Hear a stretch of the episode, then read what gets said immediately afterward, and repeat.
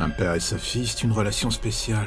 On serait prêt à tout pour la protéger. Et l'idée même de la voir partir avec un autre est parfois un déchirement. L'oiseau qui s'envole du nid, on ne s'en remet jamais, mais dans ces moments-là, il y a des jours où notre instinct nous dit que quelque chose cloche. Vous voyez encore ce jour où elle vous l'a présenté en vous disant qu'ils allaient se marier, qu'il était l'homme de sa vie. Lui vous faisant la demande de la main de votre fille en bonne et due forme. Et devant ce numéro, vous n'avez voulu écouter que votre petite voix, celle qui vous poussait à faire passer le bonheur de votre fille en premier.